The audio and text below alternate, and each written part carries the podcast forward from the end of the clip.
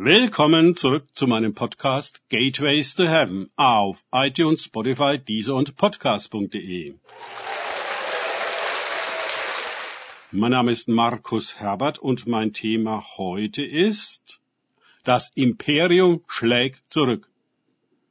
Weiter geht es in diesem Podcast mit Lukas 21.12 aus den Tagesgedanken meines Freundes Frank Krause. Vor diesem allem aber werden sie ihre Hände an euch legen und euch verfolgen, indem sie euch an die Synagogen und Gefängnisse überliefern, um euch vor Könige und Statthalter zu führen, um meines Namens willen. Lukas 21, 12. Ist es nicht seltsam, bezeichnend, dass Jesus hier die Synagoge in einem Atemzug mit Gefängnissen, Königen und Statthalter nennt, an die wir überliefert werden in der Verfolgung? Steht die Synagoge damals, die Kirche heute, denn nicht auf unserer Seite? Die Geschichte belegt reichlich, dass die Kirche in aller Regel mit dem Staat kooperierte, ganz egal, welcher Ideologie auch immer der gerade folgte. Unendlich viele Gläubige wurden von der Kirche selbst verfolgt und umgebracht, wie Jesus von der Synagoge. Dies ist ein großes Problem. Denn die Kirche gibt sich doch den Nimbus der Christlichkeit und scheint der Hort der Rechtgläubigkeit zu sein. Die Verwalterin Gottes auf Erden. Aber da genau liegt das Problem. Sobald eine Institution anfängt, den Glauben zu definieren, zu regulieren und zu verwalten, fängt sie auch an, die Gläubigen entsprechend zu kontrollieren und, sollten sie von der rechten Lehre, die sie vorgeben, abweichen, zu sanktionieren. Auf diese Weise wird eine persönliche Beziehung mit Christus verunmöglicht, weil immer eine Kontrollinstanz dazwischen steht, die sagt, was erlaubt ist. Jesus selbst fiel regelmäßig durchs Raster und benahm sich gegen jede Regel. Dafür musste er auch sterben. Er störte die Routine und folgte nicht den Vorgaben. Gerne frage ich bei Vorträgen die Gemeinde, wie es wäre, wenn Jesus, ich meine den echten aus den Evangelien, am nächsten Sonntag in ihre Gemeinde käme. Er würde sich hinten in die letzte Reihe setzen und sich alles, was wir da veranstalten, anschauen. Wie würde er wohl reagieren?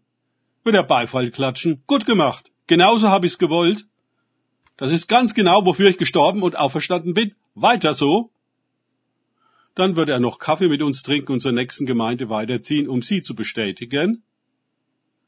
Sind wir wirklich mit Jesus verbunden, so werden wir die gleichen Schikanen erleben wie er. Um seines Namens willen. Wir werden Situationen, Menschen und Ereignisse ganz anders bewerten, als die Institution es tut. Wir können ihr niemals entsprechen. Sie ist starr, der Geist aber lebendig. Sie setzt Grenzen, der Geist hebt sie auf. Sie kann nicht lieben. Wir aber sollen gerade das es heißt, die Liebe weiß, wann die Regeln zu befolgen und wann sie zu brechen sind.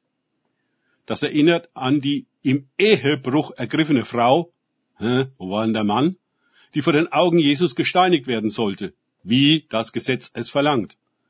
Das Leben dieses Menschen war der Synagoge und seiner gesetzestreuen Exekutive völlig egal. Sie fühlten sich legitimiert, ja beauftragt zu einem Mord. Jesus rettete die Frau und beschämte die Agenten der Synagoge, indem er ihnen klar machte, dass sie, indem sie die Frau wegen ihrer Sünde steinigen, sich selbst steinigen würden. Denn sie waren doch genauso sündig wie sie. Diese Gerechten suchten nach Gründen, die Frau zu töten. Jesus nach Gründen, sie zu retten. Wie unterschiedlich das Motiv doch ist. Institutionen und ihre Agenten neigen dazu, sich für besser, wichtiger, mächtiger und gerechter zu halten als andere. Es gefällt ihnen zu behaupten, Gott habe sie eingesetzt. Wer sich ihnen nicht fügt, verstößt gegen Gott selbst. Also weg mit ihm.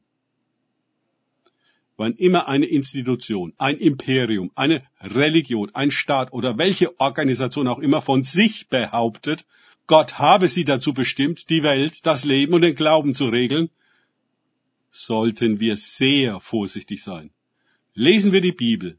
Gott hat nie mit Institutionen gearbeitet, sondern immer mit Menschen, von Angesicht zu Angesicht. Gott ist kein Vorstand, Geschäftsführer. Er ist Vater. Gott hat keine Religion gestiftet, sondern Bündnisse mit Menschen geschlossen. Mit Abraham und David, mit uns in Christus. Uns ist ein Sohn gegeben und keine Institution.